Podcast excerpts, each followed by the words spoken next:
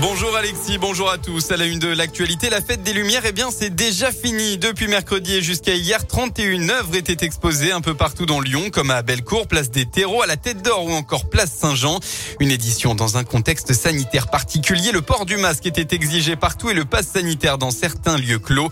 Pour autant, ça n'a pas démotivé les visiteurs. Au moins 1,8 million de personnes ont assisté à cette édition 2021. C'est plus qu'en 2019.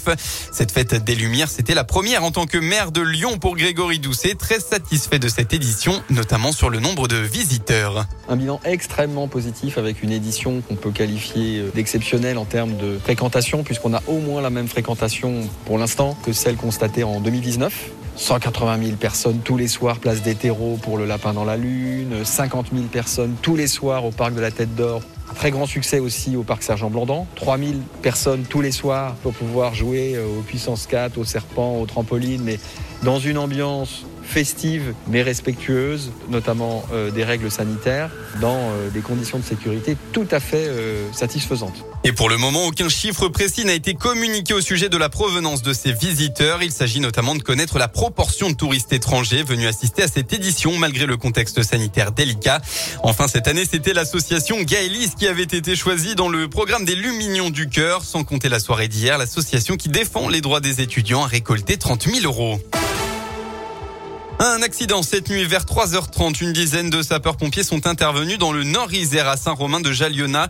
Sur la D517, une voiture a réalisé une sortie de route avant de percuter un poteau électrique. Sous la violence du choc, un homme a été éjecté du véhicule. La victime a été transportée en urgence absolue au centre hospitalier de Lyon-Sud. Selon le Dauphiné libéré, une enquête est en cours pour rechercher plusieurs personnes qui auraient pu être présentes dans la voiture au moment de l'accident et qui auraient quitté les lieux avant l'arrivée des secours. On passe au sport en football. Attention à ne pas stagner dans le ventre mou. Hein. Euh, en football, euh, euh, Lyon se déplace à 13h pardon, sur la pelouse de Lille pour éviter la crise. Ce sera son Paqueta suspendu. Ni Shakiri, Toko et Cambi et Denayer, tous les trois blessés. En basket, un ciel sans éclaircie pour l'Asvel, un battu par Monaco en championnat, puis corrigé par le Basconia Vitoria en Euroleague. Les Villeurbanais ont concédé hier à Pau un troisième revers consécutif. Résultat final 88 à 85. Lyon-Villeurbanne est maintenant sixième au classement élite. On passe enfin à la météo dans le Rhône pour votre dimanche. Eh bien, c'est un temps majoritairement nuageux qu'on va retrouver dans le département. Malgré tout, quelques éclaircies devraient faire leur apparition en début d'après-midi de façon assez localisée.